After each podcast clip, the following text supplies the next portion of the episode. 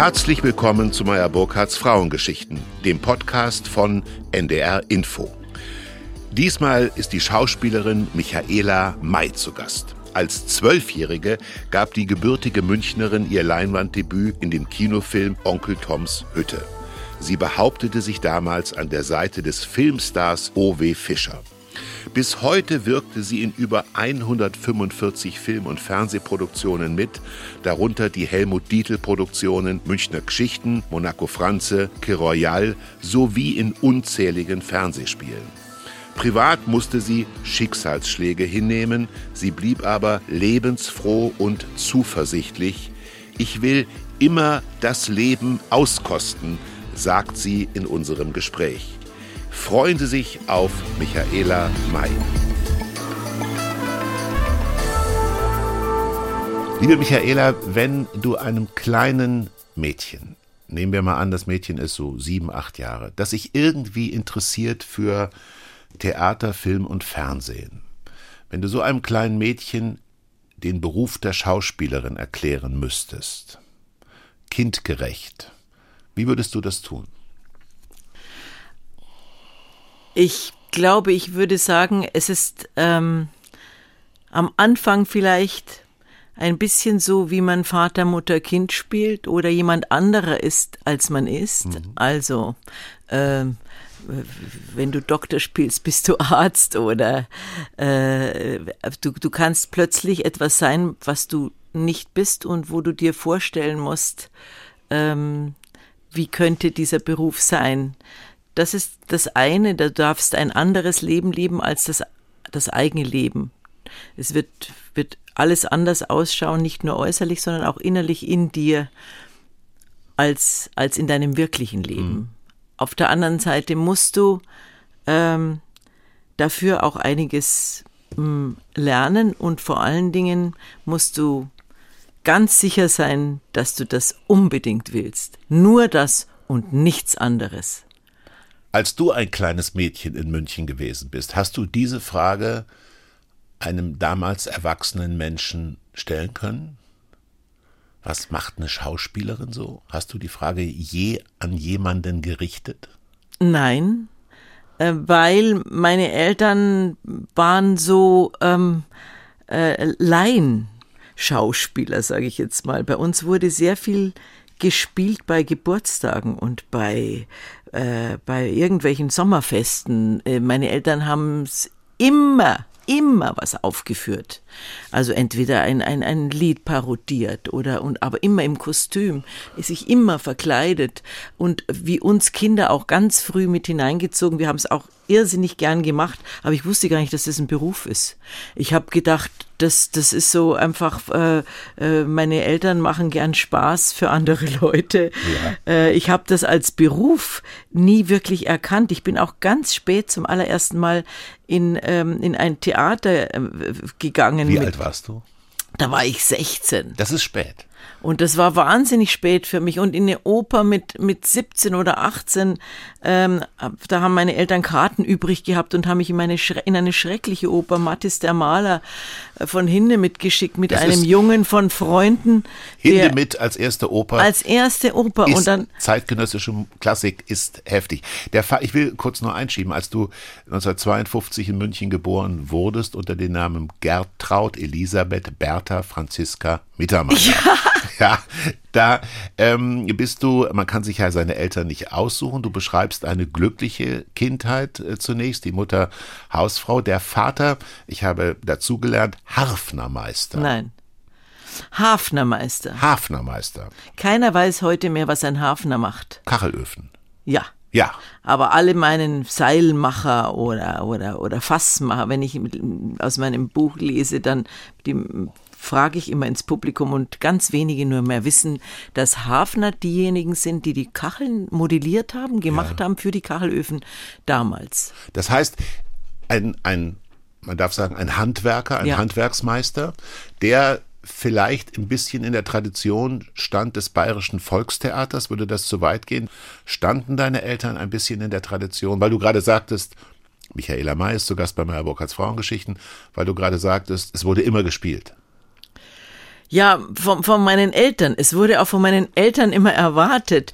Vielleicht ist es diese bayerische Tradition, man bringt ein Gstanzel bei. Ja. Das ist diese Gesänge ähm, immer mit, mit aktuellem Bezug auch oft ja. und, und selbst gedichtet.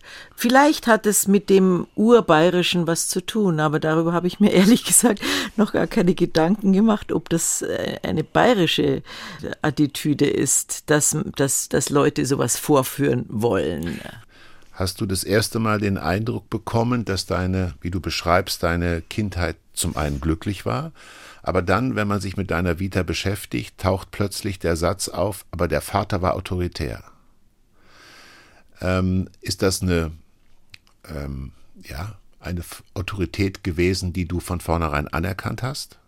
Ja. Oder die dich auch gestört hat? Als Kind kann man gar nicht anders als sie annehmen, weil man ja, auch wenn der Vater das dann eben auch verbietet in manchen, wenn man Kritik äußert, dann, dann eben auch ähm, sich gar nicht traut, irgendwas dagegen zu sagen. Aber natürlich als Jugendlicher, und es war auch für meine älteren Brüder so, hat man sich gerieben äh, und, und dann auch angegriffen, dass man bestimmte Dinge nicht so annehmen will, wie er sie sieht und sie anders hm. denkt, als er sie sieht. Und er musste sich dann irgendwann fügen. Das hat sich im Alter merkwürdigerweise, als mein Vater alt wurde, auch durch das Schicksal, dass er drei Kinder verloren hat, unheimlich umgeändert. Mein Vater wurde altersmilde, ja. wie man das so sagt. Er hat plötzlich auch zugehört, äh, seine Meinung verändert ähm, und hat, er hatte eine große Wesensänderung. Er hat seinen starren Blick auf die Sicht, seine Sicht der Dinge extrem verändert. Aber als Kind, ja, ähm, nimmst du es erst an und dann äh, äh, äh, fängst ja. du in der Pubertät an zu denken. Du hast eben beiläufig gesagt, deine Eltern haben drei Kinder verloren, du damit drei Geschwister verloren, zwei Brüder und eine Schwester. Wir wollen das vielleicht gar nicht so sehr vertiefen heute, aber es sei doch gesagt, zumal du in deinem Buch auch darüber geschrieben hast, äh, zwei Brüder haben Suizid begangen, haben sich umgebracht und die Schwester auch, aus ganz unterschiedlichen Gründen. Ähm, ist die Schauspielerei, der Beruf der Schauspielerin auch eine Form der Therapie gewesen, damit irgendwie umzugehen, das Schlüpfen in andere Rollen? Ich glaube nicht, dass ich das damals in den zehn Jahren, in denen das alles passiert ist, gesucht habe als therapeutische Ablenkung. Aber letztendlich ist die Wirkung, der Beruf als Schauspieler für mich therapeutisch gewesen. Ja. Also ich bin dadurch, dass ich immer wieder weggekommen bin von dem Leid auch, dass meine Eltern natürlich in sich getragen haben und das sich überträgt natürlich. Äh, äh, der Angst auch, bei, bei, bei, wenn das schon im Raum stand, dem geht's nicht gut, da ist es womöglich schlittert der auch in so eine Depression. Dem bin ich immer aus, ausgebüxt sozusagen oder ich bin dem entkommen, dadurch, dass ich sehr viel im Ausland und woanders gedreht mhm. habe und auch immer in andere Rollen geschlüpft bin und, und, und das Spiel mir so großen Spaß gemacht hat und ich eben aus dieser Realwelt immer getragen wurde in eine fiktionelle Welt des Films. Du lächelst, während du das erzählst. Hat meine Mutter, Brigitte Meyer-Burkhardt, am Ende doch recht gehabt, dass Glücklichsein eine Entscheidung ist? Witzigerweise mache ich in diesem Jahr ein Fernsehspiel, das heißt Glück ist eine Entscheidung.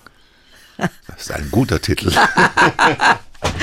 ja, ich glaube, ähm, oder zumindest ist es auch so, Glück ist auch, du bist deines Glückes Schmied. Ja. Ich habe es sicher ja selbst nicht so gesteuert, dass ich in diesen Beruf des Schauspiel, der Schauspielerei gekommen bin. Das, das ist mir als Kind so, so passiert, aber als Erwachsener habe ich es dann auf jeden Fall selbst entschieden und auch bewusst entschieden, nicht um mich zu therapieren von Dingen, die mir im Leben passieren, die ich nicht ertragen kann und dann zu entfliehen. Mhm. Aber weil es mir eine Möglichkeit der Fantasie eröffnet, all die Dinge, die das Leben so hart und schrecklich machen, auch zu kompensieren mit der Fantasie eines anderen Lebens. Reden wir kurz über Angst. Angst ist ja ein guter Berater. Angst ist ja nicht nur negativ. Die beiden Brüder haben psychische Probleme. Hattest du jedes Gefühl, hm, könnte ich diese Thematik auch haben? Hoffentlich bin auch ich nicht von diesem Bacillus, von dieser Krankheit, psychischen Krankheit infiziert. Gab es so einen Moment? Komischerweise nie. Ähm, weil, weil natürlich von außen her die Freunde, die das alle mitgekriegt haben und die auch immer das nicht nach außen getragen haben, dafür bin ich sehr dankbar. Die haben immer gesagt, aber du machst es jetzt nicht. Hm. Aber du, ja. das war die allererste Reaktion, aber du doch nicht auch. Hm. Bei drei. Das heißt, die haben gespürt, dass in dir, Michaela May, in dir auch eine Kraft, eine Energie steckt. Äh, vielleicht die Angst, ähm, dass ich, dass mich der Sog mit hinunterzieht. Mhm. Aber ich habe im Gegenteil immer das Gefühl gehabt, ich liebe das Leben und ich, ich möchte so viel ich kann, ähm, möchte ich machen, solange ich lebe. Auskosten. Und, und auskosten. Ja. Und, und, und in dem Moment, wo, wo das ein, eine nach dem anderen passiert ist, habe ich immer mehr den Drang gehabt, noch schnell. Ich muss jetzt noch schnell, ja. ähm, äh, ich muss, möchte Steppen lernen, ich möchte Französisch. Andere Sprachen, ja. Äh, Französisch, Italienisch, ich möchte reisen, ich möchte auch noch Klavier lernen.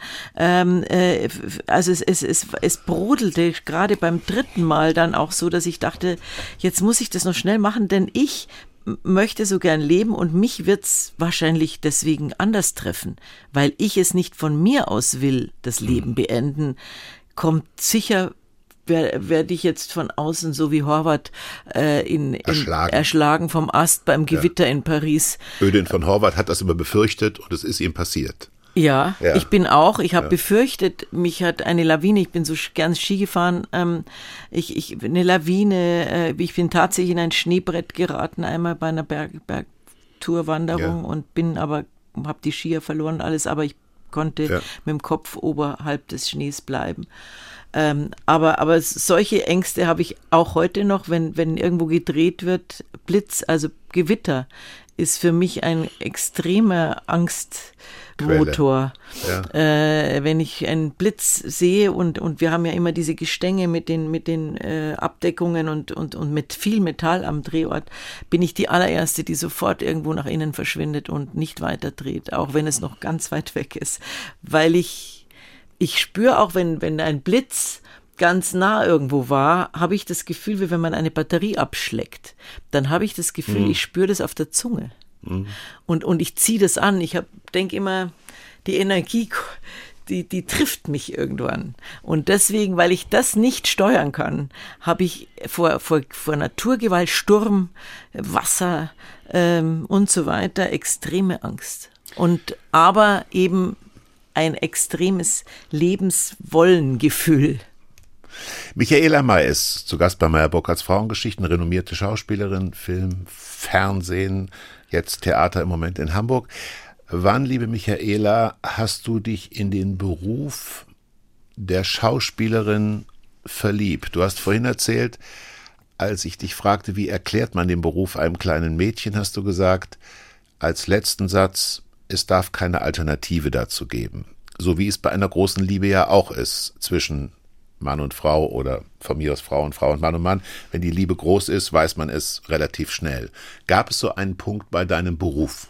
Ja, den gab's, weil ich schon eigentlich kapituliert hatte, ähm, die äh, Schauspielerin zu werden, weil es war eine schreckliche Filmzeit in den 68er Jahren und äh, ich fing ja sehr früh an, eben schon mit, mit ähm, acht, neun Fernsehen ähm, äh, Robinson soll nicht sterben, dann Kinofilme mit zwölf, Heidi, Onkel Toms Hütte. Und das ging immer so weiter und es war eigentlich alles wunderbar und ich dachte, ja, ja, das werde ich jetzt, weil mein ursprünglicher ja. Kinderwunsch war immer Kindergärtnerin, weil man da so schöne Spiele macht. Aber als ich dann selber spielen durfte, fand ich das großartig und habe mir gedacht, dann auch irgendwann die Schule aufgegeben und habe gedacht, jetzt werde ich Filmstar. Ich möchte nur kurz unterbrechen, liebe Michaela. Robinson soll nicht sterben, 1963 gedreht. Ich meine, du hast mit Dieter Kirchlechner gedreht, äh, mit Sascha Hehn gedreht. Ähm, Ihr hattet auch gemeinsame Drehtage, was beim Film ja nicht zwingend so ist. Rudolf Forster vor allem, Rudolf den Forster. heute keiner mehr kennt, aber Doch, das war damals ein ein großer, großer, seiner Zeit, Star. Ein Ja, großer ja. Star. Ja. Ähm, hattest du äh, Scheu, Beklemmungen? Warst du schüchtern? Gar nicht. Ich wusste gar nicht, was ein Star ist zu der Zeit. Ich habe ich hab äh, bei ich habe einen Kinofilm gedreht. Äh, Onkel Tom Sütte war Obi Fischer mein Vater Ja. und Obi Fischer meine Eltern sind war vor Ehrfurcht erstarrt, als Juliette sie Greco Juliette Greco spielt mitgespielt. Die haben mit. gesagt Wahnsinn. Äh, und als ich zum ersten Mal mit dem begegnet bin in, im, im Trainingsanzug und der Zipfelmütze, wie er aus dem Hotel kam, habe ich gedacht, was ist das denn für ein, das soll ein Star sein und so. Und ich, ich hatte überhaupt keine, als Kind hast du keine, keinen Begriff, was ist ein Star oder äh, für dich ist, man nimmt das, jeder Mensch ist ein Mensch. Eigentlich so, wie man es immer nehmen sollte und wenn man nicht von der Gesellschaft verbogen wird, dass äh, das jetzt irgendetwas außergewöhnlich Besonderes ist. Ja, aber der Produzent und die Presse haben das Interesse, dass der Schauspieler, die Schauspielerin zum Star wird, denn sonst könnte man den Film nicht so gut verkaufen. Das ist schon ein, eine Verabredung unter allen Beteiligten, denke ich. O.W. Fischer, halten wir da kurz inne. O.W. Fischer hatte einen Chauffeur, ähm, ihr wurdet mit demselben Wagen abgeholt und ähm, du wusstest nicht wirklich, was er ist und wer er ist und wie groß er ist und er war unglaublich unfreundlich Ja. außerhalb der Drehzeit, aber so wie er so wie ihr eure Szene gehabt habt, hattet, wurde er plötzlich ähm, ja, war er professionell. Und dann wurde er plötzlich wahnsinnig liebevoll auch. Er Ja. war am Anfang, Also die Kamera lief und Ja. er wurde liebevoll. Nachdem ich bestimmte Szenen, also die ich musste sterben in diesem Film, Ja. und das hat ihn anscheinend beeindruckt, das war der dritte Drehtag, wurde er liebevoll. Aber davor, die ersten Tage, als, als, als wir zeigen sollten, äh, oder er zeigen sollte, dass ich, wie, wie sehr er mich beschützt, weil ich ja seine kranke Tochter bin und wir kommen nach Hause mit der Kutsche, äh, gab es überhaupt keine Kom Konversation. Er hat äh, nebenher seine Schauspielübungen gemacht mit ja und bewegte sich Lockerungsübungen. Lockerungsübungen. Ja. Ich habe ihn angeschaut, habe gedacht, der spinnt ein bisschen, Ja. der ist ja nicht normal.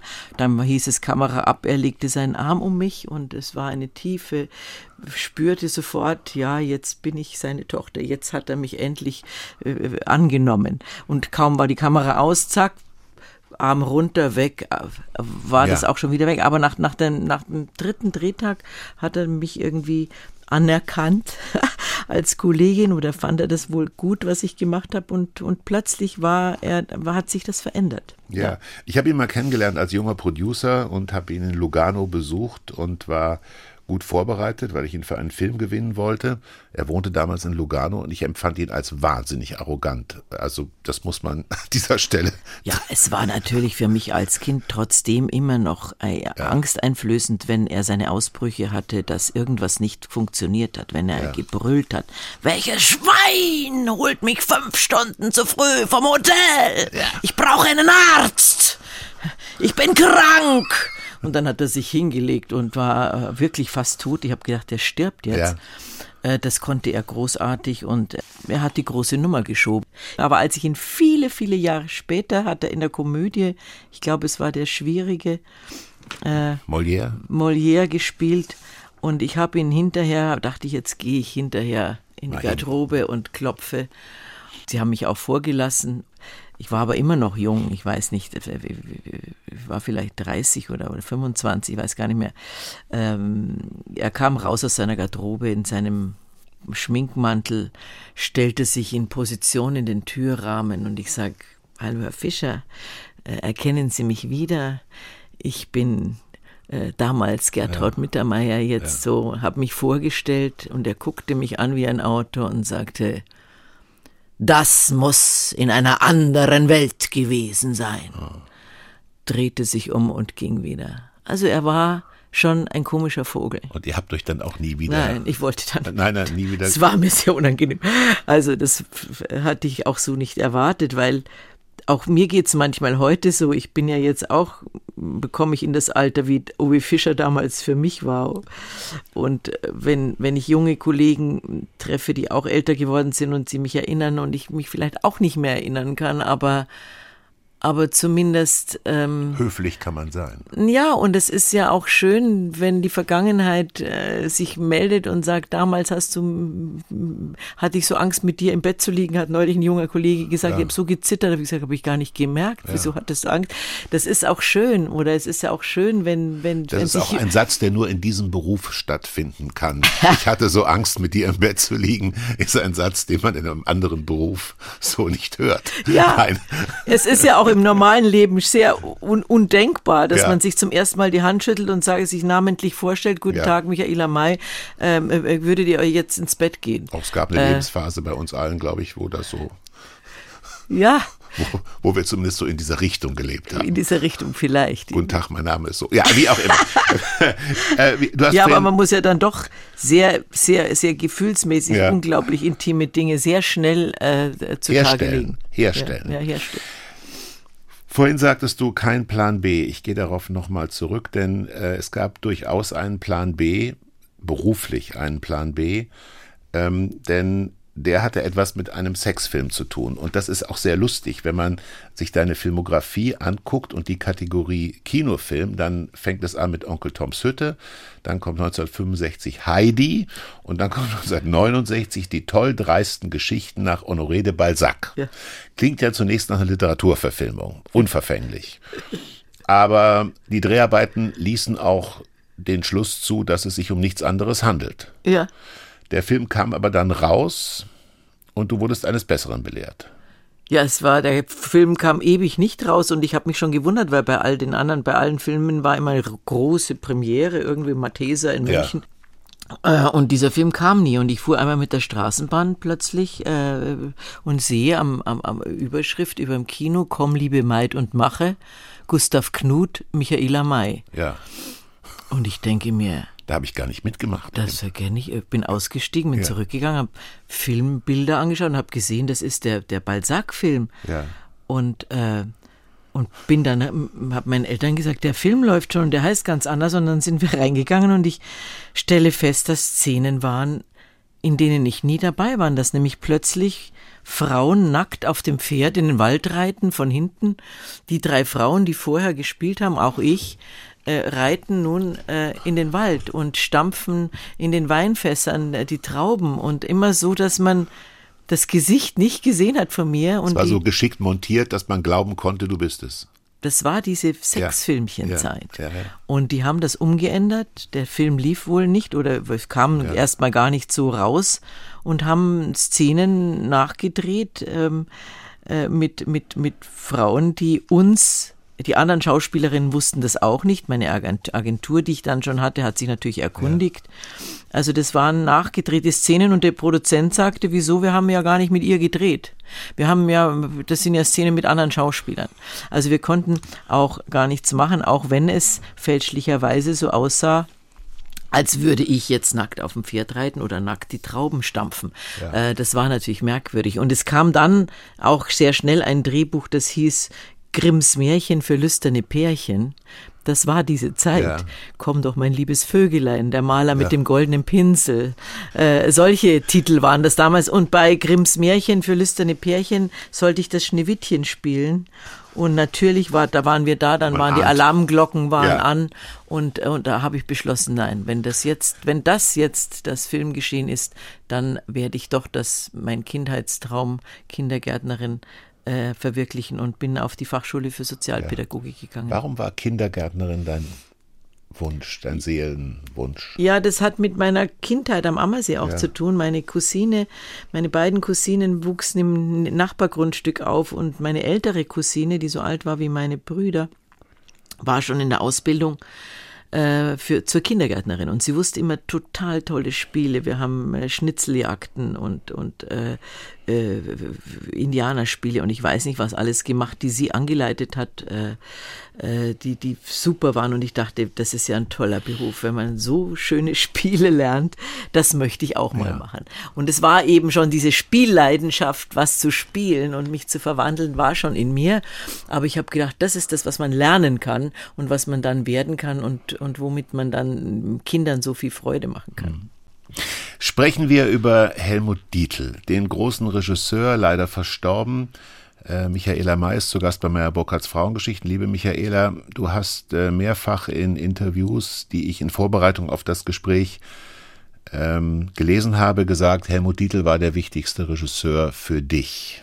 Ja, weil nachdem du vorhin gefragt hast, was war deine Entscheidung? Ja. Die Entscheidung war dann als nachdem ich als Kind und Jugendlicher es mir so sozusagen immer so weiterging und mir so zuflog und ich es nicht selber bestimmt habe, sondern es, es mit mir passierte, war nach der Ausbildung der Kindergärtnerin die erste Arbeit mit Helmut Dietl Münchner Geschichten. Ja. Und das war so ein großer Erfolg. Dann in Bayern erstmal nur, gar nicht gesamtdeutsch, aber, aber in München hat es wirklich ähm, plötzlich war dieser Erfolg so zu spüren, äh, so dass ich gedacht habe, jetzt, ähm, jetzt glaube ich, möchte ich das doch weitermachen und erst dann mich für die Schauspielschule entschieden habe. Ich habe mich oft gefragt, ähm, ob du neben dem Beruf der Schauspielerin nicht auch eine Chronistin der Münchner Stadtgeschichte bist. Denn du bist mit Dietl gemeinsam im Grunde in drei Produktionen gewesen, die sich mit Münchner Milieu beschäftigen. Stimmt. Reden wir zunächst mal mit Münchner über die Münchner Geschichten. Das ist insofern für mich eine beachtliche Arbeit, weil es war eine Vorabendserie. Es war eine Vorabendserie und zu dem damaligen Zeitpunkt, im Grunde ist es heute auch noch ein bisschen so, waren Vorabendserien etwas, was man so ein bisschen als Schauspieler belächelt hat. Belächelt hat. Mhm. Das war leichte Kost. Ja. Werberahmenprogramm. Stimmt. Es lief auch damals noch in jedem Bundesland ein anderes Vorprogramm. Richtig. Und ähm, in der männlichen Hauptrolle war Günter Maria Halmer. Ja. Und dann hat es der Titel geschafft, in diese Vorabendserie Therese Giese zu kriegen. Ja. Therese Giese, die große Brecht-Schauspielerin, äh, eigentlich unvorstellbar. Ähm, das Milieu, das beschrieben wurde, war, dass ähm, München von einer traditionellen äh, kleine Leute Milieu statt in eine ja schickimicki Welt sich verändert. Die erste Szene ist nach meiner Erinnerung, dass ein Haus abgerissen hm. wird, ein Altbau abgerissen wird. Ja. Ähm, wenn du an das München zurückdenkst von damals, 60er, 70er Jahre, ist es noch dein München heute? Ist da was übrig geblieben? Ähm, hast du damals ermessen können, in welcher wichtigen Phase du als Münchnerin in München warst und gearbeitet hast? Nein, weil München war immer so mein, mein Nest. Ich bin, trotzdem ich viel rumgekommen bin, hatte ich immer das Gefühl, das ist, ist mein Zuhause. Es hat sich damals insofern ja für mich was verändert, weil sich in der Pubertät oder in der, in der, in der Jugend eh sehr viel verändert, was mhm. man bewusst aufnimmt, was man bewusst entscheidet. Ja. Äh, äh, in welche äh, Lokale man geht, welche Musik man hört, ähm, äh, mit, mit wem man zusammen ist. Aber es hat jetzt weniger städtebaulich mich interessiert, wie mhm. München sich verändert in der Zeit. Ja, aber vom Milieu. Vielleicht. Aber, aber ja, vom Milieu her habe ich, hab ich halt festgestellt, dass beispielsweise ähm, äh, die, die, die, diese Tradition, die meine, meine Großmutter ist immer wahnsinnig gern auf den Viktualienmarkt gegangen, zu den, zu den Fastnachtsweibern und der Fasching. Ja. Ähm, dieses bürgerliche Miteinander hat sich schon auch verwandelt und hat man hat es belächelt manchmal mhm. auch. Man hat gesagt, na, das ist provinziell, was du da jetzt machst, das kannst du jetzt nicht mehr machen.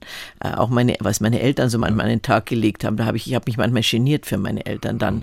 weil ich gedacht habe, in unserer Zeit jetzt mit, mit Beatles und äh, also das war das war auch die die Zeit und und die Tabus, die wir gebrochen haben, wie man rumläuft, äh, äh wie mein, meine Eltern sich vorgestellt haben, dass man ausschauen sollte, nämlich keine Miniröcke. Mein Vater hat immer gesagt, du musst ähm, keine so kurzen Röcke, die Nieren werden krank, weil er nicht wollte, dass der Rock so kurz ist, hat er immer eine Entschuldigung gesucht.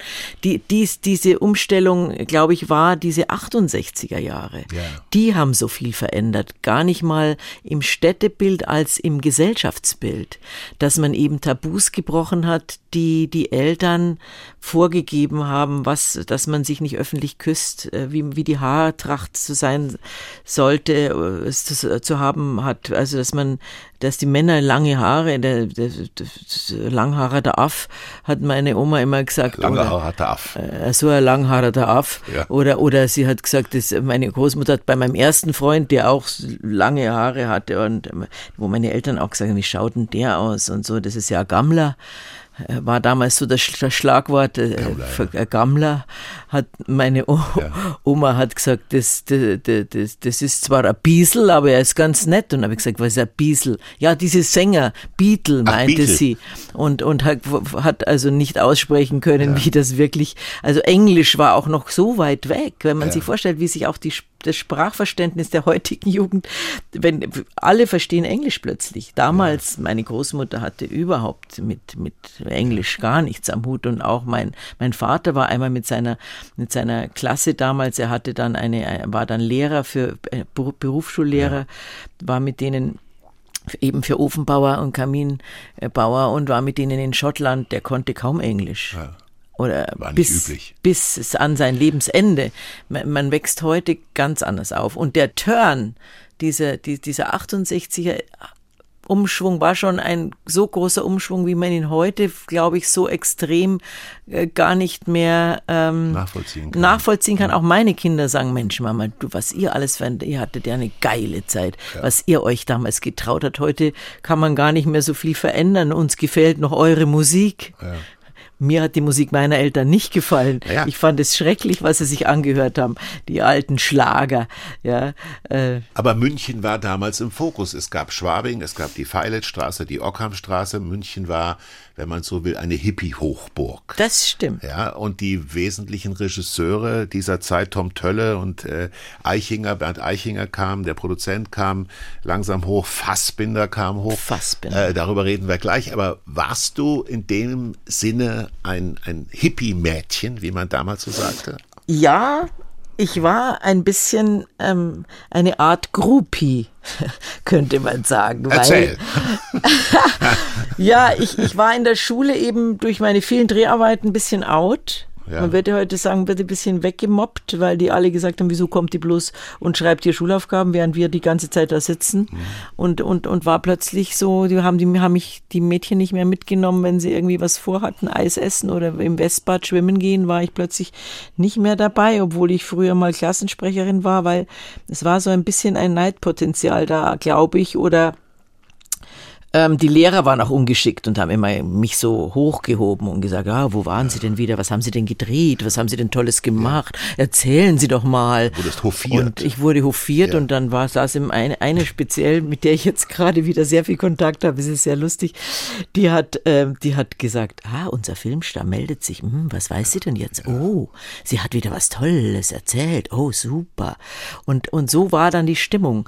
Also man hat das nicht so gutiert, sondern eigentlich eher abgelehnt, äh, äh, auch vor allen Dingen, weil die Lehrer da vielleicht auch völlig falsch reagiert haben, meiner Ansicht nach. Aber ein Groupie ist ja ein Mädchen, das die Nähe zu ja. Rockmusik Ja, ja, und sucht. dann bin ich eben ähm, in, in dieser Phase war ich sehr einsam und allein. Und das war auch die Phase, wo ich gedacht habe, will ich das wirklich machen dann weiter? Und, und, und dann werde ich halt Filmstar und gehe von der Schule weg, weil mich das so ärgert. Und bin dann immer alleine in, in die Freizeit, städtische Freizeitheime hießen die. Ja. In der von der Pfortenstraße war mein Freizeitheim und da hat, war so Jugendtreff, nachmittags immer Samstag kam die Jugend zusammen und ich habe dann versucht, da irgendwie Anschluss zu finden, weil ich war wirklich alleine. Ja. Ich war am Drehort beliebtes Film- und Fernsehkind mhm. und am Schoß des Regisseurs, du Naturtalent ja, und so. Aber isoliert. im wirklichen Leben isoliert. war ich allein und ja. wollte auch mal über Kuss und Jungs Nähe. und Nähe. Nähe und sowas reden. Und habe dann am Samstagnachmittag war immer so ein, ein, eine Band, die auch aus Leim, München-Leim, ein, ein Stadtteil. Arbeiterstadtteil. Wo auch der ja. Titel übrigens aufgewachsen ja. ist. Äh, und, und die haben da immer gespielt. Subject Esquire hießen die damals, später hießen sie Sahara. Und der, der Leadsänger war ein Typ wie Paul McCartney, den ich verehrt habe. Der war mit, mit, mit Bravo-Bildern bei mir im Zimmer gehangen. Paul McCartney fand ich mhm. diese Augen, ähm, diesen Jungen, und genauso solche Augen hatte der und er sang auch genauso und die sangen auch Beatles und in den habe ich mich verknallt. Michaela May ist zu Gast bei Meyer Burkhardts Frauengeschichten. Rainer Werner Fassbinder, der große Regisseur seiner Zeit, ähm, der Mann hatte Schauspieler, Schauspielerinnen, die immer wieder für ihn gespielt haben. Einer dieser Schauspieler war Kurt Raab. Kurt Raab spielte auch eine kleine Rolle in den Münchner Geschichten. Äh, eine winzig kleine Rolle, glaube ich sogar, aber er hatte für Helmut Dietl offensichtlich eine bestimmte Bedeutung. Äh, als Teammitglied, als ähm, Seelenverwandter er war auch sehr inspirativ, glaube ich, für den Helmut. Und er hat sich immer ähm, an solche Leute, ähm, äh, mit solchen Leuten Kontakt ge ge gesucht, die ihn inspiriert haben in irgendeiner Weise. Und der Kurt Raab war voller Fantasie und hatte auch äh, Kontakte überall hin, kannte tolle Filmsets und, und viele Menschen. Und der hat dich, Kurt Raab hat dich mit Rainer Werner Fassbinder bekannt gemacht. Ja, er sagte, du bist eine für Fassbinder. Du, du hast eine Stimme und überhaupt, du siehst aus. Das ist, äh, äh, du musst ihn kennenlernen, ja. hat er zu mir gesagt. Und dann habe ich gedacht, ja klar, Fassbinder war dann nach dieser schrecklichen Filmzeit der, der erste große äh, Filmemacher der Neuzeit, sage ich jetzt mal. Und, äh, und ich, er hat einen Termin ausgemacht in der Deutschen Eiche, damals das, die Kneipe, wo, es, wo er immer saß, in der Eckbank. Ich saß er drin auch und mit Sonnenbrille und Hut, wie man ihn kannte, lümmelte er so. Und ich kam mit Kurt Raab rein und er stellte mich vor und äh, fast wie so eine Schlange, die sich kaum bewegt, ja. lümmelte er weiter in der Bank, äh, sah mich, machte die Brille so kurz nach vorne und ich sagte, guten Tag, Herr Fassbinder. Und bevor ich noch irgendwas weiter sagen konnte, guckte er mich an und sagte, Sie sind mir zu gesund. Zu gesund ausschauend, meinte er wahrscheinlich. Ne? Wahrscheinlich. Ja. Also, also das war schon sofort ein Todesurteil ja. für jegliche weitere Rolle und für Fassbinder überhaupt. Ich setzte mich dann noch kurz hin. Es gab noch ein kurzes äh, äh, äh, ja, sie drehen mit Herrn Dietl oder was auch immer. Äh, aber äh, mehr war es dann auch nicht. Ich war zu gesund und ich bin raus und habe mir gedacht, es war peinlich. Ich habe gedacht, was heißt das jetzt? Ich habe an mir gezweifelt und dachte, äh, muss ich jetzt auch vielleicht Drogen nehmen? Bin ich, ich war in der Zeit auch ein bisschen, hatte plötzlich wahnsinnig viel Busen. Ich bin vielleicht ein bisschen zu dick, ich muss abnehmen, ich muss, irgendwas muss ich verändern. Zu gesund. Äh, äh, ich, ich glaube, es war auch eine gewisse gesunde Naivität, die ich hatte, die ihm mhm. nicht gefallen hat, eine, eine Nichtgebrochenheit, eine, äh, ich weiß es nicht, aber es war auf jeden Fall, überhaupt nicht sein Typ. Das passiert ja auch öfter als Schauspieler, also, und da, da, da meine ich eben auch, du musst sehr fest sein, wenn du dich entscheiden willst, Schauspieler zu werden, dass du das wirklich werden willst, wenn, denn du erfährst sehr viele Demütige, De ja. Demütigungen auf dem Weg dorthin. Ja, vor allem der Schauspieler ist ja darauf an, gewiesen, dass ein Produzent, ein Regisseur sagt, ich möchte mit dir arbeiten. Er selber kann nicht wie ein Maler oder ein Autor selber anfangen zu arbeiten. Er setzt voraus, dass sich jemand für jemanden interessiert. Ja, und es ist ja. sehr oft davon abhängig, in welcher Stimmung und in welcher, zu welchem Zeitpunkt, in welcher Rolle du dich eben für ein Projekt vorstellst und dass du dann als noch nicht bekannter Mensch, sage ich jetzt mal, ja. wenn du anfängst, dann der richtige zur richtigen Zeit für die richtige Rolle bist, das ist, das ist mit Sicherheit mehr als äh, mehr als 80 Prozent Glück hm. auch. Ist dir eigentlich bewusst gewesen, als du für Dietl gearbeitet hast, ähm, bei den Münchner Geschichten oder dann 1983 Monaco Franze Oder auch, ich möchte noch auf einen Film eingehen, den du ein Jahr früher gedreht hast, 1982, Neonstadt. Ähm, das, Dass du das kennst. Neonstadt ist ein Film, der so ein bisschen das Lebensgefühl der 80er Jahre beschreibt in München. Und da hat Dominik Graf eine Rolle gespielt, äh, also nicht eine Rolle gespielt als Schauspieler, sondern als Macher, Helmer von Lützelburg, Wolfgang Bült. Ist dir damals bewusst gewesen, dass du auch immer ähm, ja eine historische Momentaufnahme hinterlässt von der Welt, die du da zeigst? Nein, ich habe ja eine koksende Stangentänzerin gespielt ja. auch da. Äh, äh, ich habe gedacht, die Zeit bleibt so.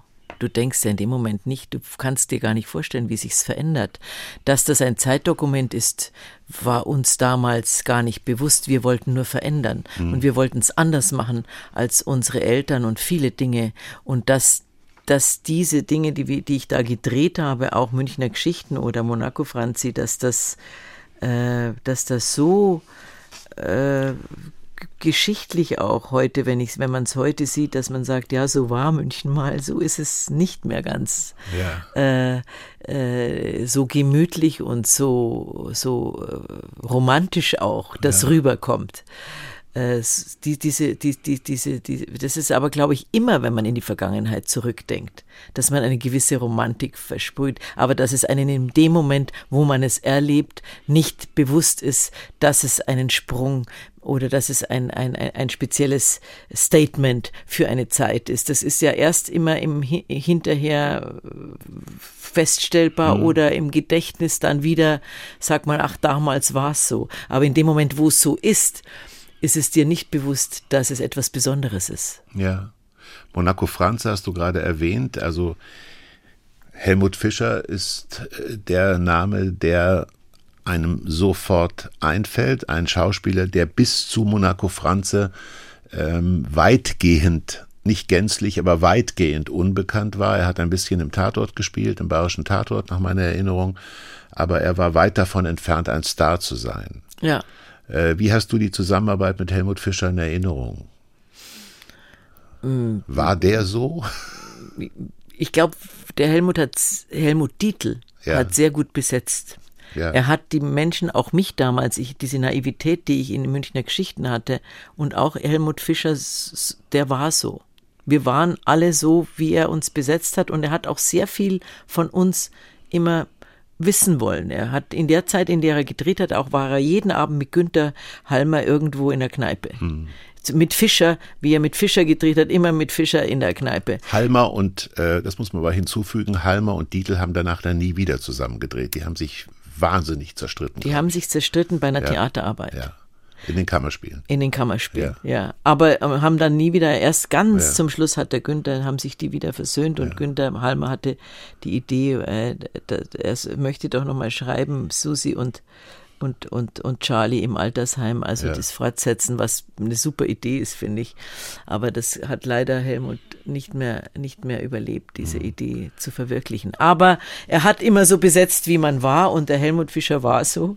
Der war ein unglaublicher Charmeur, aber ein leiser Held. Einer, der eben auch eher schwach als stark war, der immer Rückenleiden hatte und er immer Hilfe brauchte. Man hat mhm. immer gedacht, ach, dem Helmut, da muss ich schauen, dass es ihm gut geht. Helmut hat mich dann auch, äh, Helmut Fischer hat auch oft dann angerufen und wenn er mit jemandem gedreht hat, den er nicht kannte, mit einem Regisseur und du hast mit dem schon gedreht, wie ist denn der, wer ist denn der, äh, gehen wir in Augustina, trinken mal Bier, dann erzählst du von dem und dann ja. waren wir da oft gesessen. Also wir hatten so eine kameradschaftliche Freundschaft, möchte ich sagen und ähm, äh, er war aber auch ein großer Charmeur in seiner, in seiner leisen und sehr verdrucksten Art, die ja, er hatte. Der ewige Stenz. Ein Stenz. Was ist ein Stenz? Ja, einer, der ähm, kein großes äh, Streben nach Verantwortung ja. und nach äh, ein Luftikus. Ein, ein Luftikus. Ein Luftikus. Luftikus, ein, ein gutes meine, Wort. Das, das hat meine Mutter immer gesagt, wenn jemand nichts taugt. Meine Oma auch. Es war ein Luftikus, Luftikus also einer, ja. der nicht, nicht groß jetzt strebt nach Erfolg und im Leben äh, etwas erreichen, sondern das Leben genießen. Ja. Patrick Süßkind hat eine große Rolle gespielt bei der Erstellung der Drehbücher mit Helmut Dietl. Bei, bei Kiroyal. Da kommen wir jetzt hin, bei Kiroyal. Ja. Patrick Süßkind gilt und galt als Diva. Kaum jemand hat ihn wirklich gesehen, er hat keine Interviews gegeben, er hatte diesen großen Erfolg des Ein-Personen-Theaterstücks Der Kontrabass. Ähm, Nikolaus Parüller hat es in München uraufgeführt. Er hat damals keine Interviews gegeben. Er hat dann das Parfum geschrieben, ein, ein unglaublicher Erfolg. Er hat keine Interviews gegeben. Er hat in einer kleinen Dachwohnung lange gewohnt in Schwabing. Er hat äh, ähm, tatsächlich sich, der einsame Poet hat in Frankreich gelebt. Hast du Patrick Süßkind, Michaela May ist zu Gast bei Meyerburg als Frauengeschichten, hast du Patrick Süßkind, liebe Michaela, mal kennengelernt? Nein. Weil er, glaube ich, nie wirklich so in die Öffentlichkeit getreten ist. Das einzige Mal, wo ich ihn kennengelernt habe, war an der Beerdigung. Oder wo ich ihn gesehen ja. habe. Ja. Von Helmut Dietl. Ich bin gar nicht sicher ob nicht einer von ihm was vorgelesen hat. Ja. Also der hat sich immer versteckt. Mhm. Ähm, nein, ich habe ihn nicht kennengelernt und, und, und für mich war die Rolle der Königin von Mandalia in Königliche Hoheit von, von Kiroyal ja. ähm, auch ein, ein Geschenk von dem Helmut, glaub, Dietl, glaube ich. Also das, das hatte, weiß nicht, wie viel das mit Süßkind tatsächlich zu tun hatte, weil ich habe öfter in dem Lokal gesessen, wo auch Eichinger und, und Dietl immer saßen. Rossini. Im Rossini, dem damaligen ja. auch im Film dann verewigten Lokal. War ich sehr oft und auch oft am Tisch, entweder von Helmut oder von Bernd, die jeweils einen Tisch am Fenster hatten, die oft gesagt, die haben dann Hof gehalten und gesagt, komm doch zu mir an den Tisch. Und irgendwann sagte ich, sag mal, du drehst ja jetzt wieder, ich, da hatte er schon vier Folgen Kiroyal, ich habe ja. gehört, du drehst Kiroyal, komme ich diesmal nicht vor? Und er sagte zu mir, ja, stimmt eigentlich. Äh, ja, stimmt eigentlich. Äh, ich melde mich bei dir. Und er rief dann an und sagt, du, ich habe zwei Ideen, ähm, eine wäre mit dir ja. und eine ohne dich hast du im April nächstes Jahr Zeit. Ja. Und ich sagte, ja, also wenn du drehst, dann muss ich Zeit haben. Das war die fünfte Folge. Ich frage mich als jemand, der lange in München gelebt hat und dort auf der Filmhochschule war und dort auch als Produzent gearbeitet hat, ich frage mich immer als jemand, der jetzt gerne und lange in Hamburg lebt, warum hat in Deutschland nur München das Glück, diese cineastischen Chronisten zu haben, die ja im Grunde wie, ja, wie filmische Stadtschreiber unterwegs sind. Ähm, Hatte das Köln nicht auch? Wer fällt dir ein als Naja, Regisseur? ich meine nur als Schauspieler. Naja, es gab Milovic, ja. äh, das Milovic Theater. Es gab hier, aber ich wüsste jetzt nicht, ähm, hier gab es Haag Bohm, äh, der ja. ein bisschen die, in die Rolle in Hamburg, äh, in ja. Hamburg gegangen ist ähm, und hat Hamburg sicherlich, hat ein Milieubild von Hamburg gezeigt. Hier gibt es Jan Fedder, gab es, aber der war Schauspieler, der war kein Regisseur, kein Produzent. Mir fallen auch nur Schauspieler ein. Äh, aber woran mag das liegen, dass München es geschafft hat, über die Jahrzehnte, muss man ja sagen, ähm, so ein, ähm, was ist deine Vermutung, liebe Michaela, so ein Nukleus zu werden, für Film ähm, und es brachte Menschen hervor, wie eben den Eichinger, wie eben den Dietl, wie eben Tom Tölle und so weiter. Ich glaube, das liegt Fassbinder. auch daran, dass damals München noch das Zentrum war des Films. Ja. Und dass ähm, die ganzen Produktionen damals, äh, Berlin war ja geteilt, ja. Ähm, noch in München stattfand. Es hat sich ja auch verlagert. Also das Zentrum und Leute hervorbringen, glaube ich, liegt inzwischen auch schwergewichtig in Berlin mhm. mit Sicherheit und hat sich verändert. Auch das, das Fernsehgeschehen, wenn man denkt an diese ganz alten und immer noch existierenden Der Alte, Derek und diese ganzen Krimiserien, all, all das wurde in München äh, produziert. Das München-Bild wurde auch ständig gezeigt. Immer. Ich hatte mal das Vergnügen, mich mit Rod Stewart zu unterhalten und auf meine Frage hin, welche Stadt in Deutschland ähm, er am liebsten mag, äh, sagte er spontan, ich hatte die Frage kaum zu Ende gestellt, Munich, also München. Und es ist guter Brauch bei Meyer Burkhardts Frauengeschichten, dass wir immer einen Rod Stewart Song spielen, heute einen uralten Crying, Loving, Laughing, Lying. Crying, crying never did nobody no good, no how, no how. That's why I I don't cry.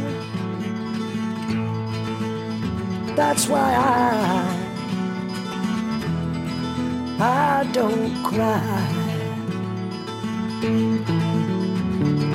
Laughing, laughing sometimes does somebody some good somehow, somehow. That's why I, I, I I'm laughing now. That's why I I'm laughing now.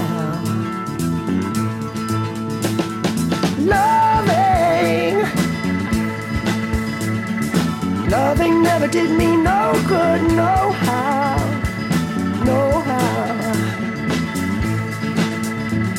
That's why I can love you now. That's why I, can love you now. Lying, lying never did nobody no good, no how, no how. So why am I, lying now? So why am I lying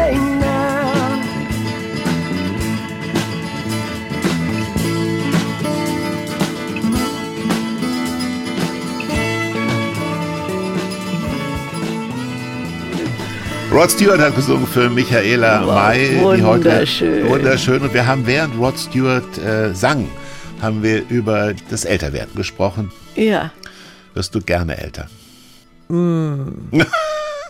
gerne. Ich werde älter. Ich Ja. überlege mir gar nicht, ob ich das gerne werde. Das ist einfach so. Und ich, ähm, ich kann mir überlegen, wäre ich gerne jünger. Und da kann ich sagen, eigentlich nicht.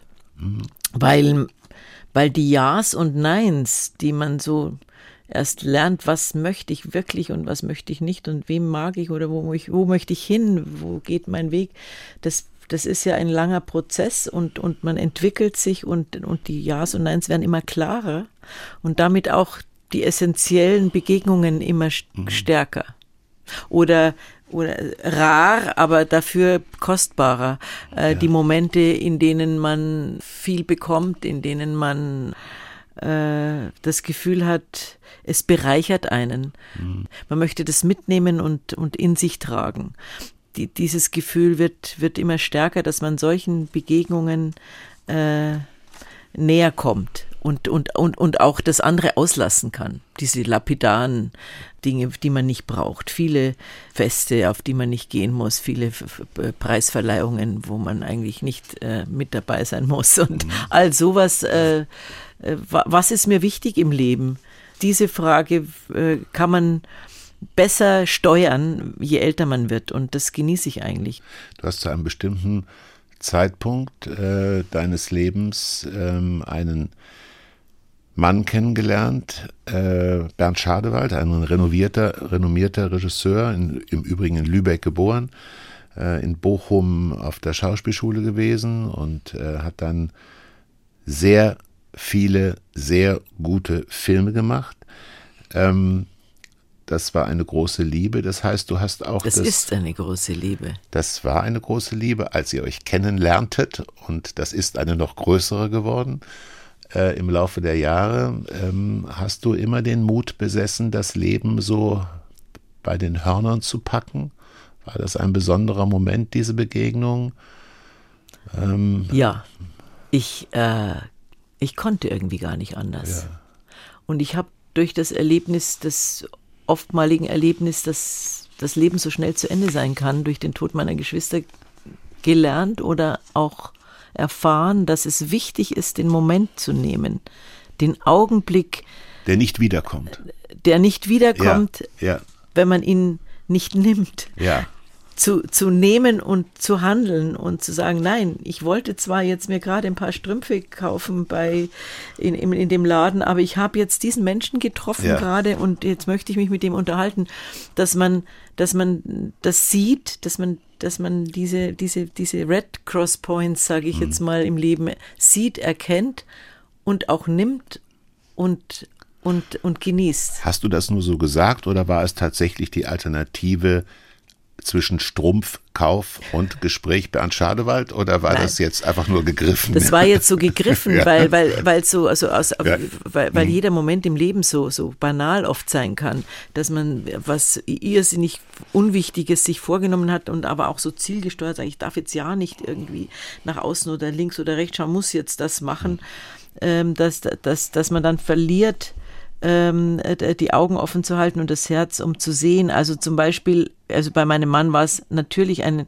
längerer Prozess der Arbeit. Wir haben einen Polizeiruf zusammen gemacht und er war so besonders, besonders aufmerksam, wie ich das von Regisseuren gar nicht gekannt hatte, dass er immer gekommen ist in meinen Wohnwagen und gesagt hat, du, wir, ja, es dauert jetzt noch zehn Minuten, bis die Schiene gebaut ist und für die Kamera und äh, Er hat das Entschuld- Gespräch gesucht. Entschuldigung. Er hat das Gespräch er hat gesucht. mich gesucht oder morgens schon.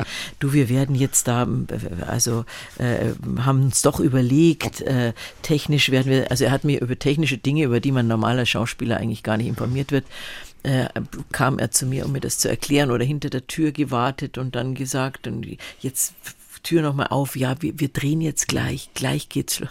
Ich dachte, ja, ich weiß schon, gleich geht's los. Es könnte auch daran gelegen haben, dass er ein Freund der Pünktlichkeit ist Ja. und der Verlässlichkeit und ich über dich weiß, dass du das mit der Pünktlichkeit nicht so ernst Ja, das nimmst. stimmt. Ja, es könnte sein, dass eine gewisse preußische Tugend in Bernd Schadewald Ich weiß. durchschimmerte. nicht. Ich glaube, es war eher der Wille, nochmal mit mir, mir einen kleinen intimen Moment zu haben, Ja. mir was zu sagen. Und, und am Ende der Dreharbeit, ähm, er war ja verheiratet, seine Ja. Frau war auch eben mit äh, äh, in dem Film involviert.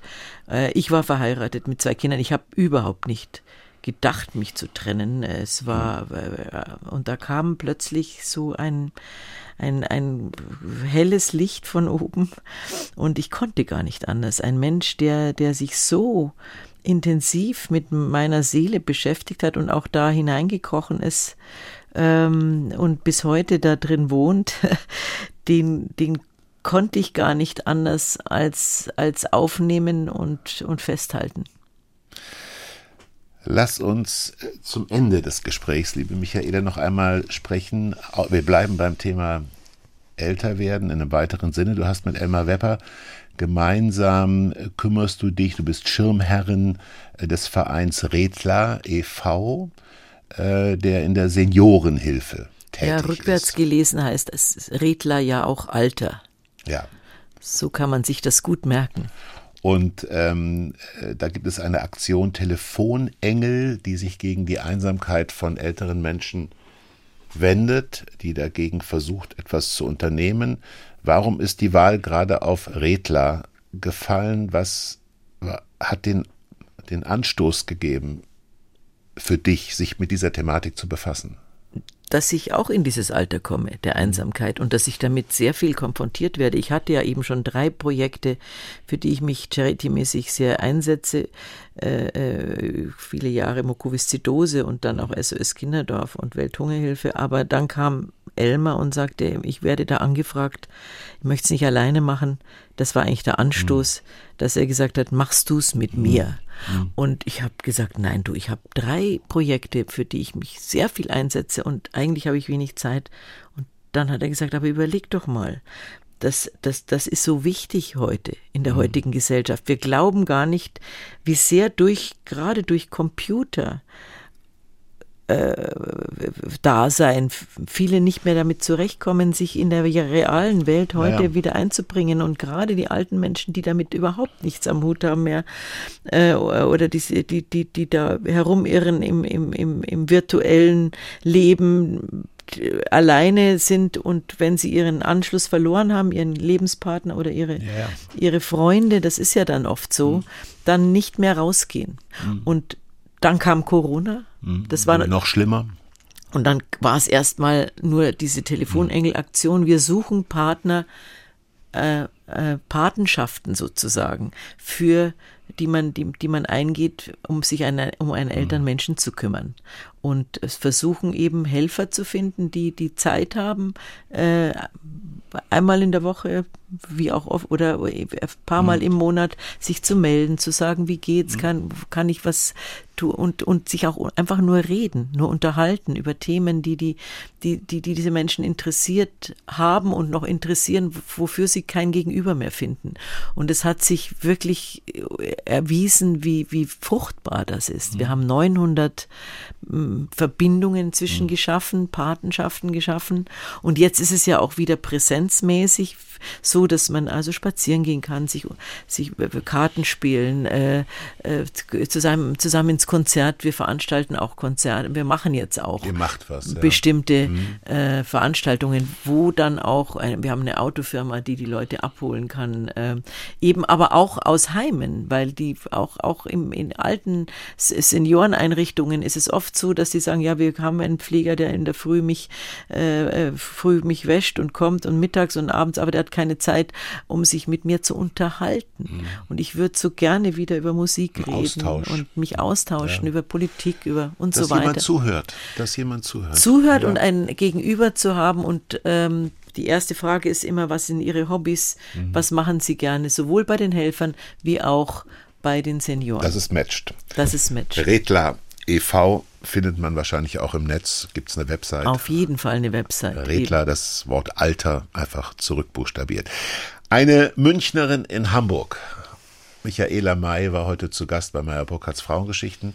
Es hat mir wahnsinnig viel Freude gemacht, mich mit dir heute unterhalten zu dürfen. Ja, danke sehr. Ich fühle mich auch sehr geehrt, dass ich mit dir hier mit so vielen tollen Frauen sitzen durfte. Liebe Michaela, vielen Dank.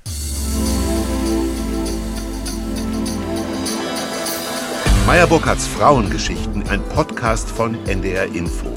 Wenn Ihnen das Gespräch gefallen hat, freuen wir uns über positive Bewertungen und Weiterempfehlungen.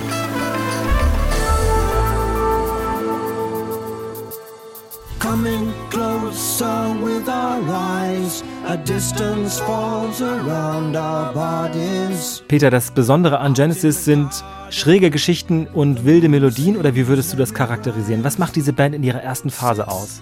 Extrem anspruchsvoll und ehrgeizig, also unglaublich innovativ möchte ich nicht sagen, aber wirklich virtuos. Was sie versuchen zu machen, war sehr, sehr mutig und es ist auch gelungen. Ist das eigentlich eine besonders britische Band gewesen? Das kann man schon sagen. In den USA wäre so eine Band, glaube ich, nicht unbedingt entstanden. Hier sind viele Einflüsse, viele klassische, viele britische Folklore, aber auch eben viele schräge Ideen aus britischer Fantasy-Literatur drin. Und das ist typisch englisch, ja. Wie wichtig war Peter Gabriel für diese erste Phase von Genesis? Ich glaube, sehr wichtig, weil er die Band hat eben nicht nur zu einer instrumentalen Band werden lassen, sondern hat Melodien mitgeprägt, hat Geschichten mitgeschrieben, hat mit seiner sehr, sehr kernigen und starken Stimme diese Band auch beeinflusst. Also insofern war er extrem wichtig. Reden wir über Musik. Hört mal rein bei Urban Pop. Der Musiktalk mit Peter Urban. Ab sofort in der ARD Audiothek.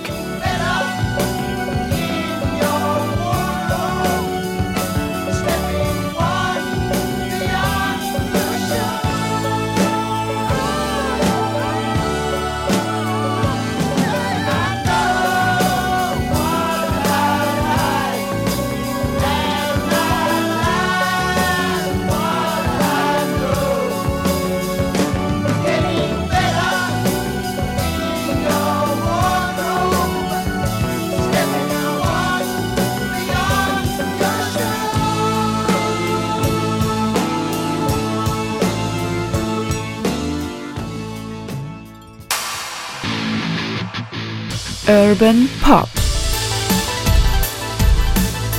Musiktalk mit Peter Urban.